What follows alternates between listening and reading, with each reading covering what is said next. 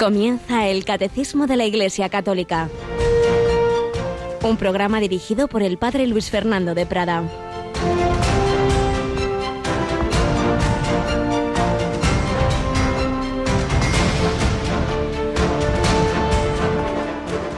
Entonces verán al Hijo del Hombre venir en una nube con gran poder y gloria. Cuando empiece a suceder esto, levantaos, alzad la cabeza, se acerca vuestra liberación. Alabado sean Jesús, María y José, muy buenos días en este jueves, día eucarístico, día sacerdotal, jueves 28 de noviembre, se nos acaba este mes que nos invita a mirar especialmente a la vida eterna, pero estamos a punto de comenzar el Adviento, las lecturas del final del año litúrgico, como las del principio también del mismo año litúrgico, pues nos, nos llevan a esta mirada hacia el final de la historia, la segunda venida de Jesús, la parusía. Verán al Hijo del Hombre venir en una nube con gran poder y gloria. También los que lo atacan, los que blasfeman, los que cometen actos sacrílegos, también cada uno de nosotros cuando nos olvidamos del Señor, todos, todos creyentes en Cristo y no todos, entonces sí, lo veremos en una nube con gran poder y gloria, ya nadie lo dudará. El Hijo del Hombre, el crucificado, es el Hijo eterno de Dios, es el Señor, es el Quirios. Por eso cuando empieza a suceder esto, aunque vaya unido, nos dice Jesús, a distintos acontecimientos difíciles, eh, guerras, revoluciones, terremotos, bueno, bueno, pero lo principal es esa venida del Señor.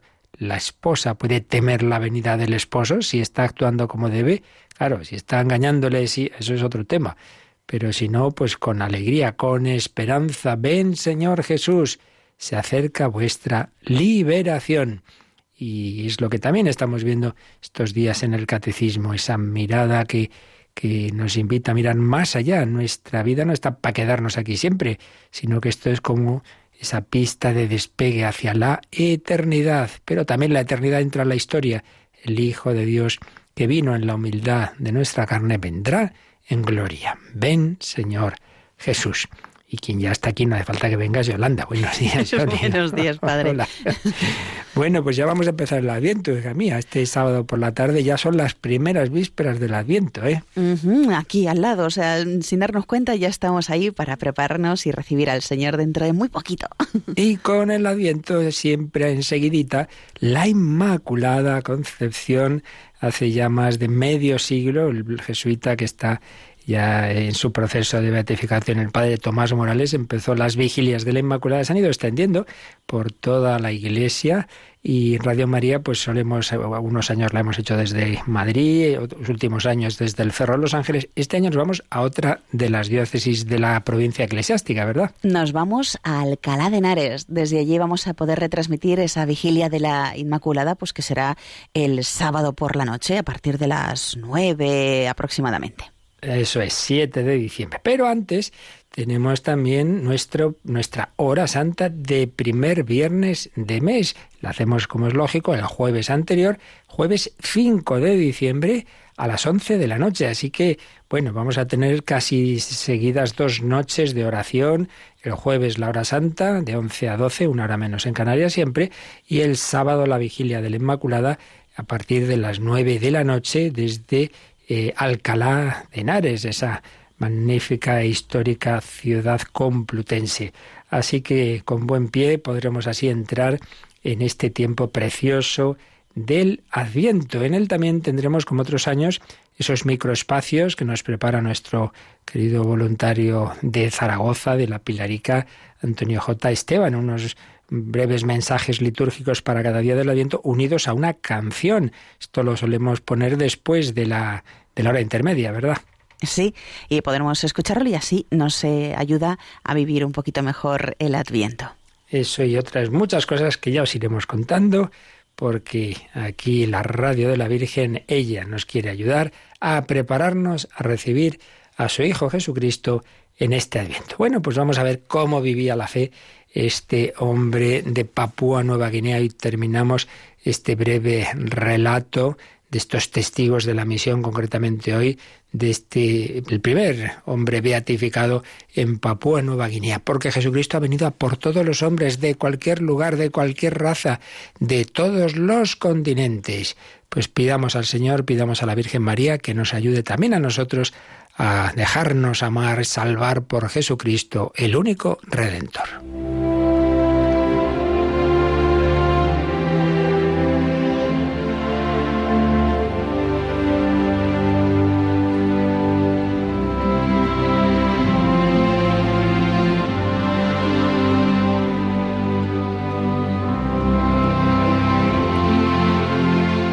Beato Pedro Torrot, 1912-1945, laico de Papúa Nueva Guinea. Pues recordáis que ya en la Segunda Guerra Mundial Japón había invadido Papúa Nueva Guinea y bueno, pues entre otras cosas eh, tenía una actitud bastante hostil a la religión católica y había introducido o reintroducido la costumbre que bajo el cristianismo se había ido perdiendo de la poligamia y que incluso un hermano de Pedro pues eh, se había, había cogido una segunda esposa porque veían que los japoneses querían introducir esa costumbre. Pero Pedro no, y él como buen catequista, como buen y fiel eh, seguidor de Jesucristo, ayudando también a la iglesia. Muchos sacerdotes estaban detenidos, estaban en campos de concentración y él pues hacía las labores que podía, casaba, bautizaba, iba a donde había un sacerdote, un obispo, mejor dicho, que le daba las sagradas formas, repartía la comunión, en fin, se mantenía ahí como un fiel seguidor del Señor. Pero un día de 1945, mientras Pedro plantaba frijoles en un campo requisado por los japoneses, fue arrestado por policías que acababan de saquear su casa y habían encontrado artículos religiosos. Durante el interrogatorio posterior, Pedro admitió que había animado un encuentro de oración el día anterior y el jefe de policía, Mesida, lo golpeó. Cuando se manifestó contrario a la bigamia, fue arrestado. Como más tarde le diría a su familia, para ese, para ese jefe de policía, para Mesida, ese, el, rechazar la bigamia, fue mi principal crimen. Qué manía tenían cometer esa bigamia. No aceptaban, como pasa en nuestro mundo de hoy, no aceptaban algo que se saliera de ese pensamiento único.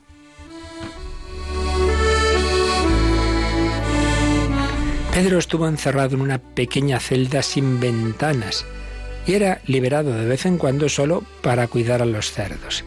Su madre y su esposa le llevaban comida. En una ocasión, su esposa Paula llevó consigo a sus dos hijos, estaba embarazada del tercero, y le suplicó a su marido que les dijera a los japoneses que dimitiría del trabajo como catequista si lo dejaban en libertad. No es asunto tuyo, le respondió Pedro, y haciendo la señal de la cruz agregó, Debo glorificar el nombre del Padre y del Hijo y del Espíritu Santo y ayudar a mi pueblo. Le pidió a su esposa que le trajera su cruz de catequista, que mantuvo consigo hasta el final. Ese mismo día le confió a su madre que la policía había llamado a un médico japonés que vendría a darle medicamentos y agregó, no estoy enfermo, regresa pronto a casa y reza por mí pues ya sabía que no iban a ser medicamentos, que iba a matarlo. Al día siguiente, en efecto, un policía llegó a Racuna y anunció, vuestro catequista está muerto. Tarúa, el tío de Pedro, fue al lugar con Mesida para identificar el cuerpo. Un pañuelo rojo estaba envuelto alrededor del cuello del mártir, que estaba hinchado y herido. La marca de una inyección era claramente visible en su brazo derecho. A juzgar por el olor, el doctor, entre comillas, le había inyectado un compuesto de cianuro. El veneno había funcionado lentamente y los soldados habían estrangulado y golpeado a la víctima por la espalda con un cuchillo. Pedro fue enterrado en el cementerio de Racunay y su tumba se convirtió en lugar de peregrinación. Su hermano Tatamay se arrepintió y después de la guerra reconstruyó la iglesia de Racunay con su dinero como un acto de contrición.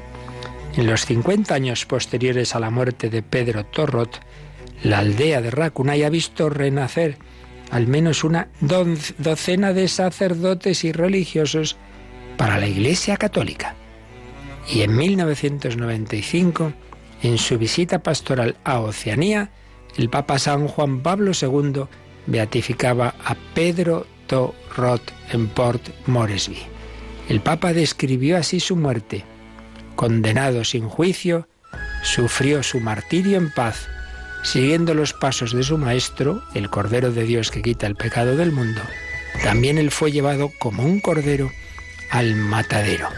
Sin embargo, este grano de trigo caído silenciosamente en la tierra ha producido una cosecha de bendiciones para la iglesia en Papúa Nueva Guinea. Gracias al Espíritu de Dios que moraba en él, Pedro proclamó audazmente la verdad sobre la santidad del matrimonio.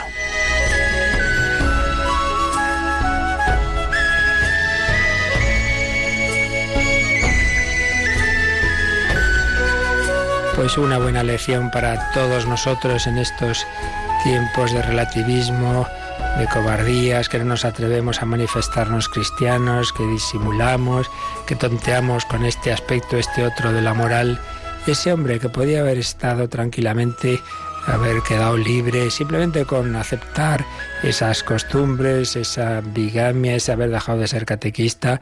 No, no, no, no. Él quiso ser fiel al Señor y así murió. Bueno, pues ahí está. Y en el cielo, beatificado ese primer beato de Papúa Nueva Guinea por San Juan Pablo II en esa visita a su país pues cuántos testigos de Cristo, cuántos mártires, cuántos testigos de la misión, ejemplo para todos nosotros, llamados también a ser santos, llamados también a ser misioneros.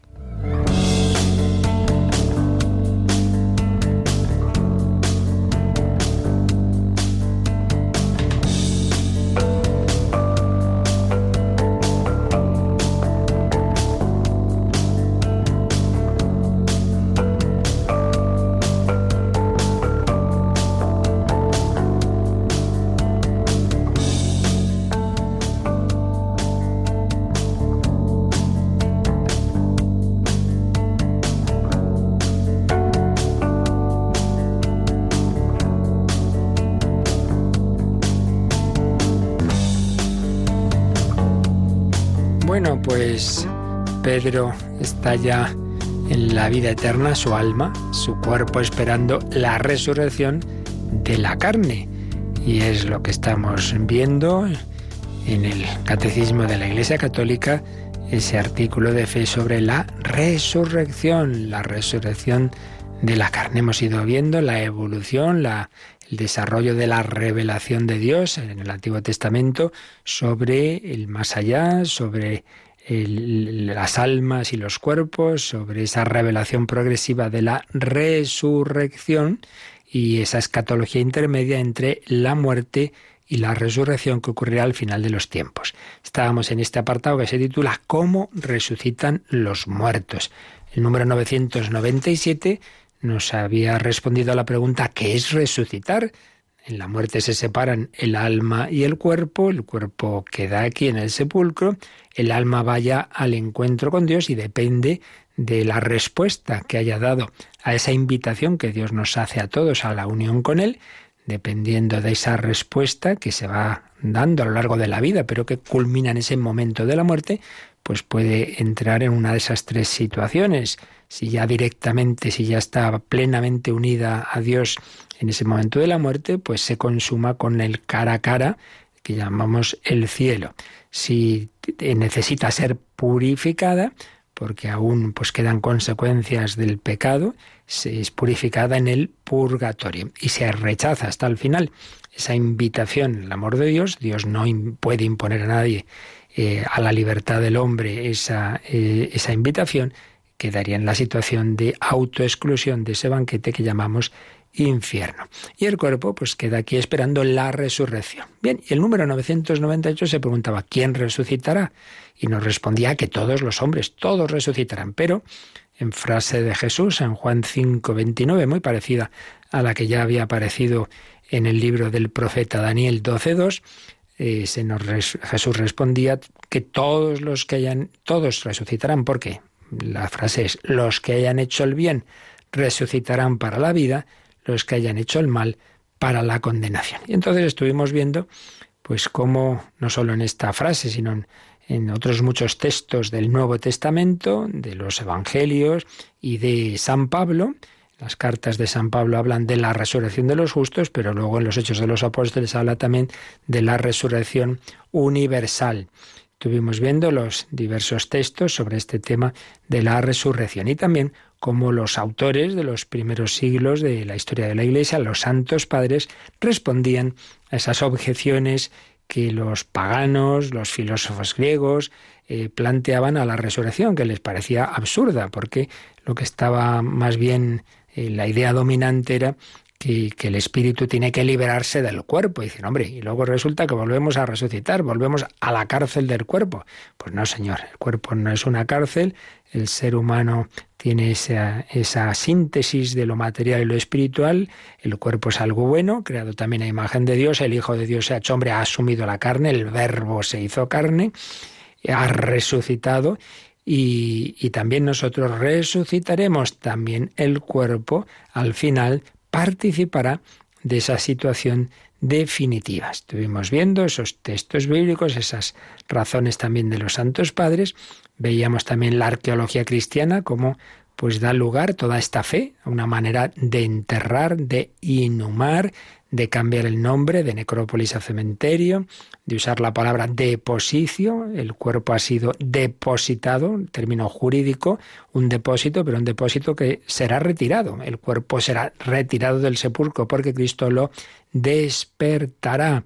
Imágenes de la resurrección de Lázaro, del buen pastor, en fin, toda una manera de concebir la resurrección, la esperanza de que esos cuerpos no iban a quedarse ahí para siempre. Bien, esto es lo que el Señor, lo que la revelación, lo que el Nuevo Testamento y la tradición de la Iglesia nos ha enseñado. Pero el catecismo sigue preguntándose pues lo que podamos saber de este tema. Ya dije repito y repetiré que en estos temas y en otros también, pero en este especialmente siempre tenemos nuestra curiosidad. Bueno, ¿y cómo será esto? ¿Cómo será lo otro? Y hay muchas cosas pues que no lo sabemos, ni falta que hace porque ya he dicho muchas veces que la revelación no pretende saciar nuestras curiosidades, pretende decirnos lo que necesitamos saber para cómo tenemos que vivir, no para eh, a ver si esto es así o así, que, que en el fondo no va a afectar nada a mi vida. Pero en fin, lo que podamos saber, porque Dios nos lo ha dicho, pues vale, nos lo preguntamos. Por eso, el número 999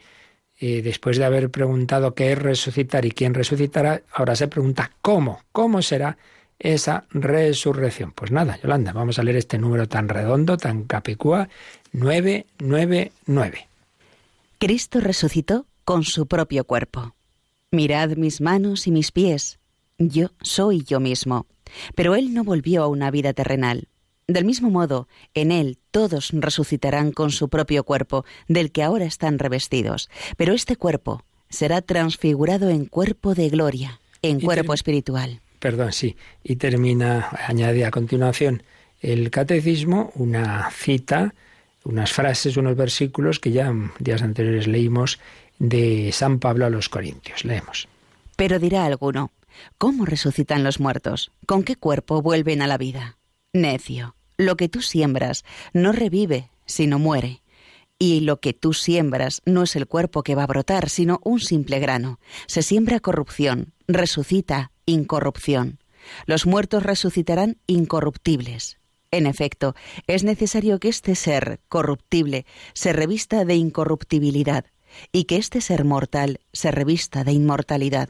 Son versículos de ese capítulo que ya hemos comentado varias veces, que es un capítulo clave sobre la resurrección, el capítulo 15 de la primera carta de San Pablo a los Corintios. Así pues, releemos este, este número 999. ¿Cómo resucitaremos? Y la primera respuesta es que hay que mirar cómo resucitó Cristo, porque a imagen de la resurrección de Cristo será la resurrección de los hombres. Y dice, Cristo resucitó con su propio cuerpo. Entonces nos recuerda esas palabras de Jesús a los apóstoles cuando se les apareció en el cenáculo y los pobres se quedaron con un susto que no, no reaccionaban y se pensaban, ay madre, que se ha parecido que un fantasma. Se nos dice que no, que no, que no soy un fantasma. Mirad mis manos y mis pies, que soy yo mismo. Les mostraba las llagas, diciendo que soy el mismo que fue crucificado, que no soy un fantasma, una cosa rara. Mirad mis manos y mis pies, soy yo mismo. Por tanto, ¿cómo resucitaremos? Bueno, pues con el propio cuerpo que hemos tenido. Pero, se añade, pero él no volvió a una vida terrenal. Ya hemos dicho otros días que hay que distinguir muy claramente las resurrecciones, los milagros de resurrección que Jesús hizo en su vida pública de su propia resurrección gloriosa. Cuando Jesús resucita a la hija de Jairo, al hijo de la viuda de Naín o a su amigo Lázaro, estos no reciben ya un cuerpo glorificado, transformado. No, no, no. Vuelven a la vida a la que estaban. Es revivir esos cuerpos. Eh, eh, siguen, digamos, pues eso, la vida humana sujeta a las limitaciones de este mundo y se volverían a morir.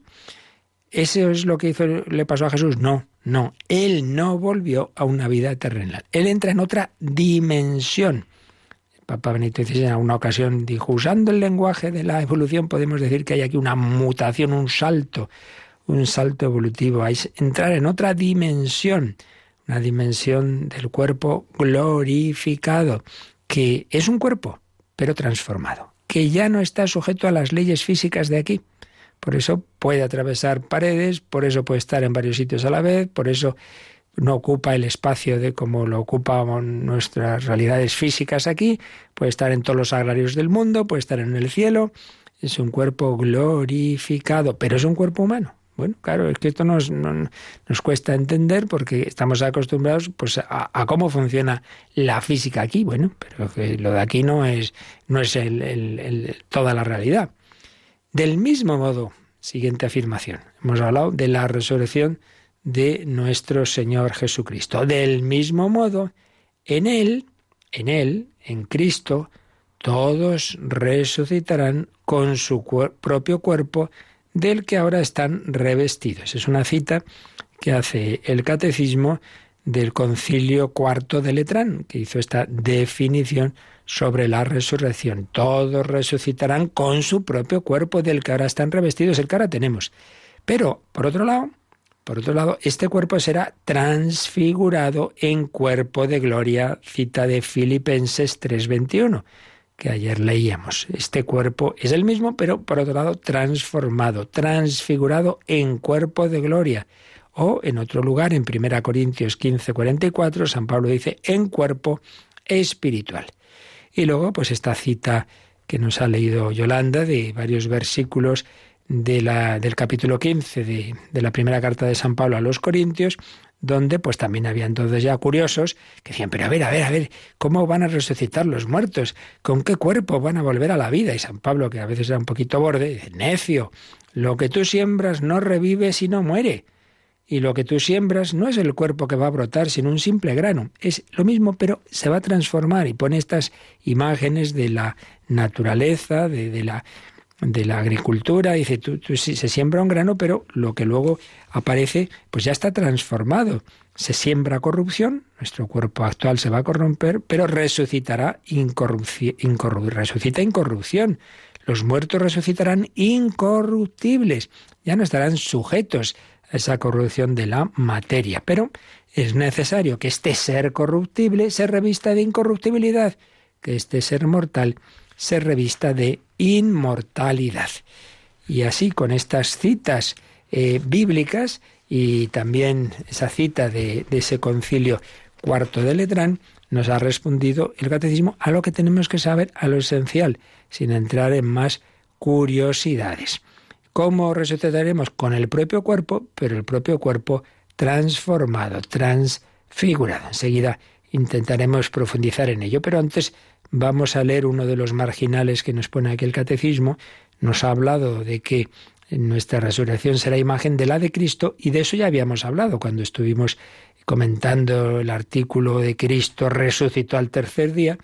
mm, estuvimos viendo una serie de números y uno de ellos nos dice el catecismo que nos viene bien repasarlo. A ver, el 645, vamos a ver qué veíamos entonces sobre ese cuerpo resucitado de nuestro Señor. Jesús resucitado establece con sus discípulos relaciones directas mediante el tacto y el compartir la comida. Les invita así a reconocer que Él no es un espíritu, pero sobre todo a que comprueben que el cuerpo resucitado con Él que se presenta ante ellos es el mismo que ha sido martirizado y crucificado, ya que sigue llevando las huellas de su pasión. Este cuerpo auténtico y real posee, sin embargo, al mismo tiempo, las propiedades nuevas de un cuerpo glorioso. No está situado en el espacio ni en el tiempo, pero puede hacerse presente a su voluntad donde quiere y cuando quiere, porque su humanidad ya no puede ser retenida en la tierra y no pertenece ya más que al dominio divino del Padre. Por esta razón, también Jesús resucitado es soberanamente libre de aparecer como quiere, bajo la apariencia de un jardinero o bajo otra figura distinta de la que les era familiar a los discípulos, y eso para suscitar su fe. Pues como veis, aquí está muy explicadito, mucho más, pues esto que os decía, de cómo el cuerpo de Jesús resucitado es el mismo, es el mismo, y, y Jesús insiste en esa identidad, mostrando sus llagas, es el mismo que fue martirizado, el mismo que fue crucificado, lleva las huellas de su pasión, pero el mismo, pero en una situación distinta. Ya es un cuerpo glorioso, no situado en el espacio ni en el tiempo, que puede hacerse presente donde quiere, cuando quiere y como quiere, porque esta humanidad ya no puede ser retenida ah, en la tierra. Jesús es soberanamente libre de aparecer como quiere. También bajo la apariencia de otro, por eso a veces esas apariciones no reconocen de primeras a Jesús. Pues sí, el cuerpo de Cristo transformado, glorificado, pues es imagen de lo que ocurrirá con los de Cristo en la resurrección final. Enseguida intentamos profundizar un poquito en ello, pero primero pues vamos a dar gracias de que en efecto Jesús es esa flor que, ha florecido en la resurrección. Esa Pascua florida es imagen de esa primavera a la que estamos todos llamados. Si nuestros cuerpos y nuestras almas y nuestra vida en definitiva vive, sufre y muere en Cristo, también resucitará como esa bella flor que es Jesucristo.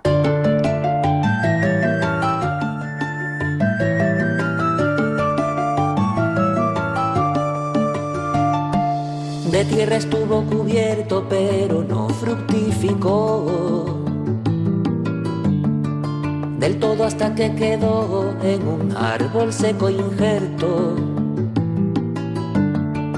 Y aunque a los ojos del suelo se puso después marchita, ya torna, ya resucita, ya su olor inunda el cielo. La bella flor que en el suelo plantada se vio marchita, ya torna, ya resucita, ya su olor inunda el cielo.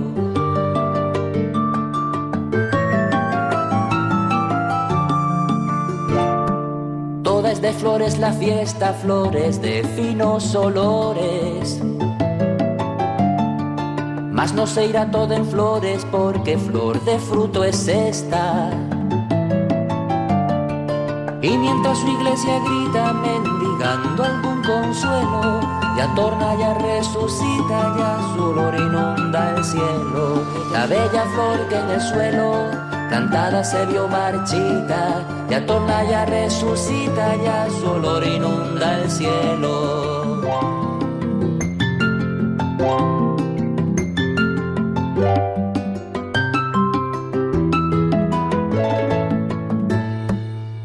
Nadie se sienta muerto cuando resucita Dios. Que si el barco llega al puerto, llegamos junto con vos.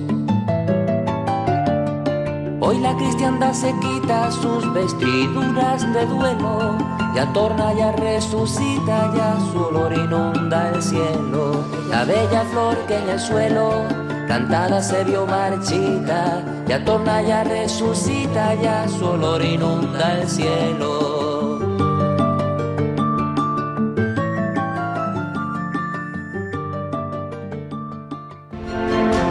Conoce la doctrina católica. Escucha el catecismo de martes a jueves de 8 a 9 de la mañana y los sábados a la misma hora profundizamos en los temas tratados en el programa En torno al catecismo. Ya torna, ya resucita, ya su olor, inunda el cielo. Pues sí, Cristo ha resucitado, los de Cristo resucitarán. Vamos ahora a hacer un poquito de síntesis, de profundización en esta en, esta, en estos puntos de cómo será esa resurrección y también recordaremos algunos de los textos que hemos ido viendo estos días. Ya decíamos que es un tema que, por desgracia, pues conocemos poco, se habla poco. La verdad es que no, predicamos demasiado de estas cosas, así que no viene mal que insistamos en algunos de estos textos, aunque repitamos algo. Y lo vamos a hacer con una síntesis que siempre sintetiza admirablemente bien los temas teológicos, don José Rico Pavés, obispo auxiliar de Getafe, eh, pero que escribía un, tratado de escatología, pues antes de, de serlo, y de él vamos a tomar esta síntesis sobre la resurrección final. Insiste en el realismo de la resurrección, que no es una cosa así eh, espiritualista, no, no, no, no, no. Jesús resucitó con ese su cuerpo, bueno, pues la fe de la Iglesia siempre ha sido realística, es decir, que resucitará este cuerpo. Por eso señala tres puntos que el dogma de la resurrección implica para nosotros. Primero, la continuidad entre ese cuerpo que resucitará y este nuestro cuerpo, el cuerpo que vive en la tierra. La resurrección no es una nueva creación de otro cuerpo que no tenga nada que ver. No, no, no, no, no. Hay una continuidad. Segundo, en esa misma línea hay una identidad, existirá una identidad entre este entre el cuerpo que resucite y el que vive ahora. El cuerpo será el mismo, el único cuerpo que en nuestra vida terrena hemos tenido. Pero tercero, ese cuerpo resucitado será un cuerpo glorioso, como acabamos de ver, conforme al de Cristo. Así, el cuerpo resucitado será el mismo, pero no lo mismo. Quedémonos con esta expresión tradicional para expresar, por un lado, que hay una identidad, pero por otro lado hay una transformación. El cuerpo resucitado será el mismo, pero no lo mismo. El mismo, el que tenemos ahora, pero no de la misma forma, no estará igual, no lo mismo. Ya veremos esto cómo se puede entender. Y nos recordaba pues los fundamentos bíblicos que en buena parte ya vimos ayer, aunque aquí podemos añadir algún texto más, por ejemplo, Isaías 26, 19, aunque hay ahí sus eh, discusiones sobre si se refiere a la resurrección final eh, de los que murieron o si habla metafóricamente de la restauración de Israel, pero en cualquier caso, un texto que al menos pues nos sugiere esa resurrección con los verbos levantar y despertar. Revivirán tus muertos, tus cadáveres se levantarán, despertarán y darán gritos de júbilo los moradores del polvo, porque rocío luminoso es tu rocío, y la tierra echará de su seno las sombras. Luego un texto que este sí que lo estuvimos viendo, pero que para esto de la identidad del cuerpo viene muy bien, es ese martirio de los siete hermanos macabeos, que está en el segundo libro de los Macabeos, capítulo 14. Fijaos que cuando les van mutilando y, y haciendo torturas, etcétera, pues responden con una fe clarísima en la resurrección de ese mismo cuerpo. Por ejemplo, el tercero de los hermanos martirizados dice, Del cielo tengo estos miembros, por amor de sus leyes los, los desdeño, esperando recibirlos otra vez de él. Y otro de los hermanos se nos cuenta, eh, completamente exangüe se arrancó las entrañas, las arrojó con ambas manos contra la... Bueno, perdón, esto es en otro pasaje, pero de este mismo libro, sí. Eh, las, eh, se arrancó las entrañas, las arrojó con ambas manos contra la tropa, invocando al Señor de la vida y del Espíritu para que un día se las devolviera de nuevo. Y de esta manera murió. Por tanto, una esperanza de la resurrección de este mismo cuerpo. ¿Qué va añadir eh, el Nuevo Testamento? Pues sí, va a mantener que ese mismo cuerpo, pero por otro lado transformado, transformado, porque partimos de lo que le ocurrió al cuerpo de nuestro Señor Jesucristo, que es un cuerpo transformado, y es lo que acabamos de ver en San Pablo, en 1 Corintios 15, ¿Con qué clase de cuerpo vuelven? Bueno, pues de modo paralelo a cómo es el cuerpo de Cristo resucitado, según la imagen del Adán celeste. Según esa imagen del Adán celeste, pues será también nuestro cuerpo. Porque, por un lado, nuestro cuerpo tal como está ahora es débil, es, no puede ser sujeto de la vida inmortal de la resurrección. Dice, carne y sangre no pueden poseer el reino de Dios. Pero, por otro lado, habrá una continuidad entre este cuerpo actual y el resucitado, continuidad y transformación.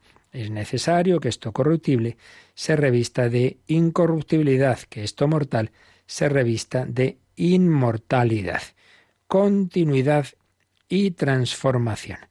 Una transformación porque este mismo cuerpo que ahora está configurado por nuestra alma, estará configurado ya no solo por el alma, sino por el, Espíritu Santo, en una manera ya plena, eh, con un cuerpo que San Pablo distingue entre cuerpo psíquico y cuerpo espiritual. Cuerpo espiritual. Pero, insistimos, cuerpo espiritual, cuerpo transformado, sí, sí, pero este cuerpo. Por eso, en esos primeros santos padres de la historia de la Iglesia, insistieron mucho en el realismo de la resurrección. Y por eso el símbolo, el primer credo más antiguo de la Iglesia de Roma, dice, creo en la resurrección de la carne, de la carne. Precisamente se dijo, se puso de la carne para evitar un tipo de interpretación así espiritualizante, como si no fuera esta carne, no, no, no, esta, esta, esta. Y de ahí, de ese credo, pasó a otros credos. Por ejemplo, eh, aquí en, Toledo, en el, undécimo concilio de Toledo, dice que la resurrección tendrá lugar en esta carne en la que ahora vivimos, en esta. Y por eso, cuando después de la reforma litúrgica del Vaticano II, en algunas traducciones del, del, credo, pues se perdió lo de la resurrección de la carne, la Congregación Palatina de la Fe insistió, cuidado, cuidado, que esto es muy importante, que no, que no se pierda este sentido realista de la resurrección de la carne. Luego, pues veíamos ayer que es mm, hay que distinguir la resurrección universal, todos los hombres resucitaremos, y eso lo vemos, por ejemplo, en ese discurso de San Pablo, el capítulo 24 de los Hechos de los Apóstoles, y luego lo que es la resurrección de los justos, de las que habla pues cuando escribe en sus cartas a los cristianos. Pero también aparece esa resurrección universal, como hemos visto en el Evangelio de San Juan, cuando Jesús dice, viene la hora en que todos los que están en los sepulcros oirán su voz, la voz del Hijo del Hombre, y saldrán los cobraron el bien para resurrección de vida, los cobraron el mal para resurrección de condenación. Luego, en los credos, en las fórmulas de fe, tanto en el apostólico como en el niceno constantinopolitano, Fijémonos en que el, artículo referido al Hijo de Dios eh, culmina diciendo, ha de venir a juzgar a vivos y muertos. ¿Qué significa esto de juzgar a vivos y muertos? Por un lado es una manera de decir a todos, a todos, justos, impíos, vivos, muertos, todos. Pero también quiere decir que juzgará tanto a los que entonces estén vivos, que no van a pasar por la muerte, como a todos los que para entonces hayan muerto. Jesús juzgará a vivos y muertos. Una doctrina de la resurrección que también hemos visto, estamos un poco recapitulando lo que hemos visto en todos estos días sobre este tema, que aceptaban en buena medida los, los fariseos y que en cambio negaban los saduceos. Por supuesto también lo negaban los paganos de Atenas que oyeron a San Pablo.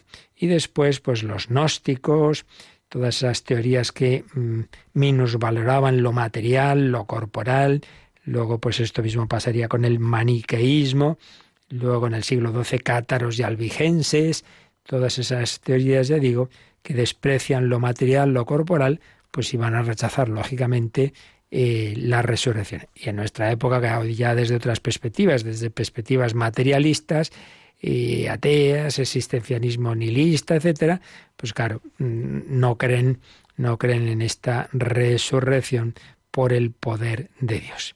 Pero ahí está un punto central de nuestra fe. Y ya profundizando un poquito más en lo que decíamos de que de cómo será esta resurrección, pues insistamos. Primero, que esto ocurrirá en el final de la historia, unido a la segunda venida de Jesús, el día de la parusía. Segundo, que será una resurrección de todos los hombres. Y tercero, con este cuerpo que ahora tenemos, pero transformado, transformado.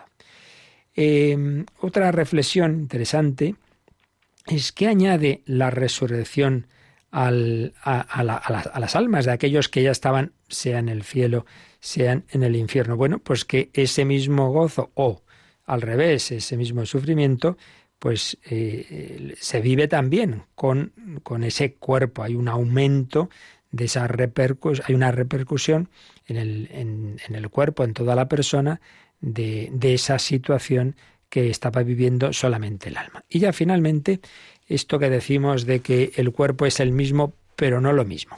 ¿Cómo se explica esto? Bueno, pues la verdad es que aquí, por supuesto, tocamos el, misterio y son aproximaciones y vuelvo a repetir lo mismo. Aquí lo que importa es pues que digamos que tenemos que hacer y creer, pero no entrar en muchas curiosidades. Pero bueno, que sepáis que a lo largo de la historia, profundizando en esto, ha habido distintas, eh, distintos intentos de explicación, distintas teorías para eh, explicar que por un lado es el mismo cuerpo, pero no es lo mismo. Entonces, eh, hay que decir que hay una identidad específica en el sentido de que, claro, será un cuerpo humano, pero también identidad numérica, es decir, este cuerpo, el cuerpo resucitado será este que ahora tenemos. Pero ¿cómo, cómo puede ser el mismo con, con, todo lo que va a pasar desde que el cuerpo muere, se corrompe, etcétera, etcétera. Esta expresión que decíamos, el mismo, pero no lo mismo. Pues bien, ha habido varias teorías, solamente vamos a decir algunas de ellas, porque otras son como muy técnicas. La identidad material, la identidad material apenas ha sido mm, seguida, es decir, no, no, no, el, el, cuerpo se compondrá de la misma materia. Y uno dice, pero vamos a ver, si es que ya en esta vida, ya en esta vida, como sabemos, hay un metabolismo constante del cuerpo, entonces la materia las células de nuestro cuerpo se renuevan constantemente. Por lo tanto, en este sentido tampoco es nada tan extraño, porque es que yo sigo teniendo, sigo siendo el mismo que hace 25 años, y sin embargo, ¿qué queda de mi cuerpo de entonces? Pues casi nada. Es decir, que no nos tiene que extrañar. Hay una configuración del cuerpo humano, hay una estructuración del mismo por un principio, que nosotros sabemos que es un principio espiritual el alma, y sin embargo, la materia del cuerpo ha cambiado. Por tanto, tampoco nos resulte tan raro el decir, habrá un cuerpo que será el mismo, pero otra, con otra materia, no pasa nada, que esa materia se haya corrompido, etcétera, etcétera. Ahora matizaremos esto. Por eso, más que identidad material, pues otra teoría, que es la que han seguido la mayor parte de los teólogos, es la identidad formal. ¿Qué significa esto? Bueno, pues significa de que mi cuerpo es mi cuerpo, porque a él se une mi alma. La materia se convierte en cuerpo, en cuerpo humano, en cuerpo mío, al ser informada por mi alma. Independientemente de que cambien los átomos, las células, las moléculas, es mi cuerpo, porque ahí hay una estructuración de, de, esa materia por mi alma. Y esa alma, esa misma alma, que ya hemos dicho estos días, que nunca muere, esa misma alma que estaba en esa situación de la escatología intermedia, será la que de nuevo informe mi cuerpo. ¿Cuáles son los matices que hay que poner a, esta teoría en la que no pasa nada de que realmente los átomos han cambiado, las células han cambiado. Pues por la tradición de la Iglesia, la tradición doctrinal y litúrgica, tenemos que decir, hay una, digamos, una pequeña limitación, y es que el cuerpo resucitado incluirá aquellas reliquias del antiguo cuerpo eh, que existan en cuanto tales. Entonces, si tenemos el cuerpo, el brazo de Santa Teresa, tenemos no sé qué, pues de alguna manera, esto ya digo, aquí entramos ya en el misterio, pero, pero estará también, es decir, que todas esas reliquias, por eso la Iglesia las, las venera, porque esperan la resurrección, esperan la resurrección. Al igual que en Cristo, el cuerpo resucitado, pues tendrá esa, lo, que, lo que quede, lo que quede de este cuerpo actual. Y también se ha señalado que así como en Cristo, pues sí, podía costar en un primer momento de reconocerle, pero enseguida veían que era el mismo, pues también ese cuerpo resucitado mantendrá una continuidad, una semejanza con el cuerpo mortal. No, será decir, uy, este no tiene nada que ver con el que yo conocí, un hombre, no. Pues, pues habrá una semejanza, pues así como en Jesús vemos esas llagas de la pasión. Finalmente, un punto muy importante, muy interesante, que los teólogos y los filósofos, porque este es un punto incluso filosófico, pero bueno, sobre todo teológico, han pensado, han trabajado, han reflexionado sobre este tema de la resurrección, es que esa resurrección podemos decir que es una exigencia, siempre dentro de que a Dios nadie le puede exigir nada, pero digamos en coherencia con su obra, una exigencia de cómo estamos hechos. ¿Qué queremos decir? Que si Dios nos ha hecho en cuerpo y alma, nos ha dado esa unidad sustancial. Lo que le pasa al cuerpo repercute en el alma y viceversa. Si eso es así, entonces la situación que hemos estado diciendo que es de la doctrina de la Iglesia, la situación de la escatología intermedia, en la que desde nuestra muerte hasta la resurrección final solo pervive el alma y el cuerpo está aquí esperando la resurrección, no deja de ser algo antinatural, no deja de ser algo eh, que no es lo propio. Y por eso pues claro que confiamos en esa salvación del ser humano entero, cuerpo y alma. Entonces, desde esa perspectiva, digamos como que el alma está pidiendo a gritos que resucite el cuerpo. Y por eso, pues hay una exigencia dentro de sí, entendida en este sentido, de coherencia con la propia obra de Dios, de la resurrección. No, no, habría, no haría falta, digamos, pensar en algo, un milagro sobrenatural del Señor, sino decir, bueno, en la coherencia con la obra de Dios está que esa alma, esa alma aún separada del cuerpo, no es nunca un puro espíritu, ojo, no es un ángel, sino que es un alma humana que tiene, que mantiene esa exigencia de volverse a unir con el cuerpo. Por eso la resurrección será de todos, no solo de los cristianos salvados, no solo de los que se salven, de todos, de todos, todos los seres humanos, porque hay como un grito de todas las almas por, por estar completas, por la resurrección. Hay una acción creadora de Dios que nos creó en cuerpo y alma y que en continuidad y en coherencia con lo que hizo, pues devolverá al ser humano esa plenitud de cuerpo y alma. Bien, pues estos son los puntos principales que la teología ha reflexionado a lo largo de los siglos. Repito una vez más, dentro del misterio y dentro de que aquí lo que importa es, bueno, qué es lo esencial para cómo yo tengo que actuar, no para hacer elucubraciones que la verdad es que tampoco nos llevan a ninguna parte. Pero bien, estos son los puntos básicamente para que vivamos con esa esperanza y para que nos demos cuenta de que lo que importa es hacer el bien con todo nuestro ser, cuerpo y alma, y así también este nuestro cuerpo, si ha amado, si ha sido fiel al alma y el alma ha sido fiel al Espíritu Santo, pues disfrutará todo nuestro ser de ese gozo del amor de Dios. Pues aquí lo dejamos dando gracias al Señor, eh, expresando con el Salmo 62 cantado por Atenas Bénica ese deseo de Dios. Alma y cuerpo tienen sed de Dios y si tenéis también alguna consulta, pues es, es el momento.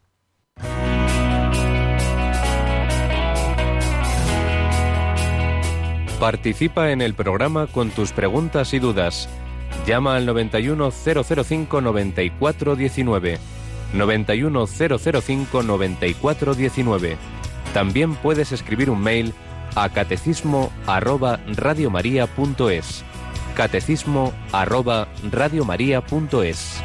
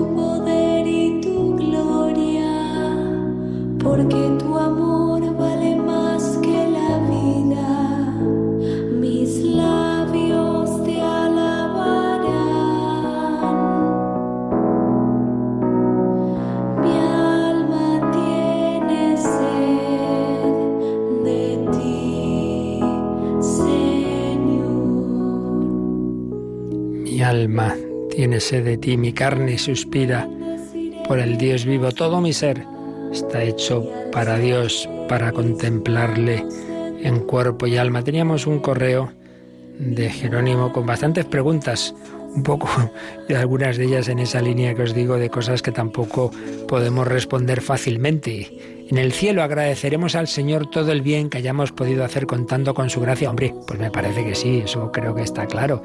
Todo el mal que hayamos recibido y hayamos ofrecido al Señor, lo que hayamos rezado por los que nos hayan dañado o por los demás hermanos, pues todo eso estará ahí también presente. Los mártires agradecen a sus verdugos, a verdugos que por medio de ellos han recibido la gracia del martirio. Pues supongo que sí. Es que ya digo aquí cosas que tampoco están en, en la revelación así tal cual, ¿no? Pero bueno, yo creo que en coherencia podemos pensar que, que sí, que así será. Agradeceremos a Dios y a todos los santos todas las obras buenas eh, de todos los santos del cielo. Pues podemos pensar que sí, porque, porque lo que sí que está en la teología es que el gozo del, del, cielo no solo es de contemplar a Dios, sino también alegrarse del gozo de los demás. Como ahí no hay envidia, sino todo caridad, el gozo de unos pues también alimenta a los otros. Dios nos agradece eternamente lo poco que hayamos hecho por Él y por nuestros hermanos, hijos suyos. Bueno, pues hay expresiones en el Evangelio que hablan desde luego de, esa increíble, esa increíble humildad de Dios, dice Jesús, que nos servirá en el banquete del reino de los cielos. Entonces, podemos pensar que agradecerá lo que hayamos hecho por él, sí, podemos pensarlo. Pero en fin, repito que todo esto como una, una, reflexión, pues bueno, de un servidor, pero que no está así eh, explicado tal cual en ningún sitio, ¿verdad?, de la escritura, de la tradición, pero sí podemos pensarlo en coherencia con lo que sabemos. ¿Tenemos alguna llamada, Yolanda? Sí, nos ha llamado Victorina de Madrid y bueno, ha intentado eh, explicar un poco lo que ella ha sentido con todas estas explicaciones que, ha dado sobre la muerte. Y, bueno, ella siente como, está como esperanzada, dice que cómo decirle a todo el mundo que tengamos esa esperanza porque ante la muerte nosotros también tenemos algo que, hacer, nosotros también tenemos la solución para, para una vez que muramos, pues vamos a nacer a la vida. Entonces, un poco ella quería mostrar pues que las explicaciones que, ha dado en el catecismo, a ella le, ha venido bien pues para, para manifestar a todo el mundo esa esperanza ante la muerte. Pues eso es lo principal, porque es verdad que luego ya entrar en teorías y tal, pues bueno, ya, decimos que aquí entramos, tocamos el misterio. Pero fijaos una cosa, todos los pueblos se han admirado, esto lo hemos comentado siempre en Pascua, ¿no?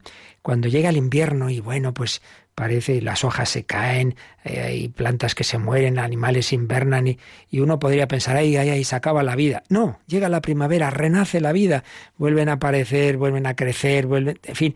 Bueno, pues es como un símbolo, ¿no? Dios ha creado la naturaleza también en ese nivel material, pues como esa especie de resurrecciones. Pues eso, ahora ya sí que con todo el fundamento en la obra de Dios y sobre todo en la gran Pascua, en la gran primavera, que es la resurrección de Jesucristo, pues es nuestra esperanza.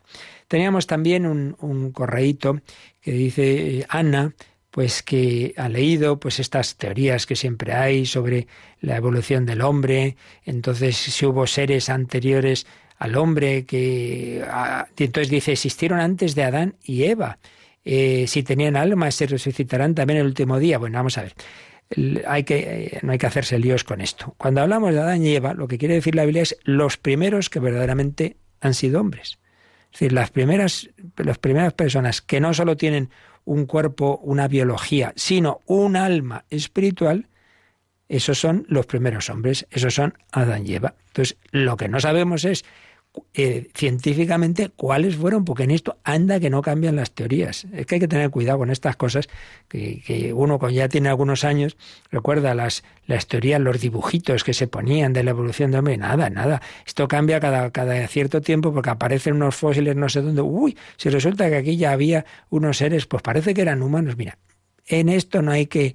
Eh, es curioso, que uno no cree en las, los dogmas de fe, en cambio cree en la última teoría. Bueno, entonces no te armes líos, Ana. Lo que significa simplemente es que los primeros que realmente han sido hombres, que solo Dios sabe quiénes han sido, esos a los que la Biblia llama Adán bueno, pues esos son los primeros hombres con un alma humana y por tanto resucitarán. Lo que hayan sido otros seres, aunque podían parecerse a los hombres, pero realmente eran solo animales porque no tienen alma espiritual, pues no eso ya, pues ahí no entra nada de que estamos diciendo de la resurrección del hombre, porque no son hombres, así de sencillo. Lo que pasa es que nadie va a saber nunca, porque ya me dirás tú, echando cientos de miles de años, pues realmente cuáles fueron esos primeros hombres. Ya nos lo dirá el Padre Eterno en el reino de los cielos, pero me parece que por la ciencia nunca se va a saber.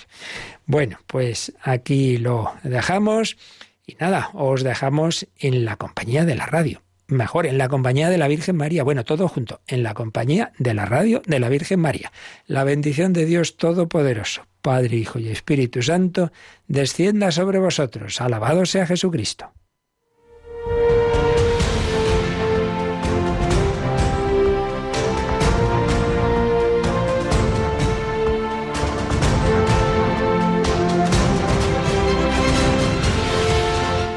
Han escuchado en Radio María el Catecismo de la Iglesia Católica. Un programa dirigido por el Padre Luis Fernando de Prada.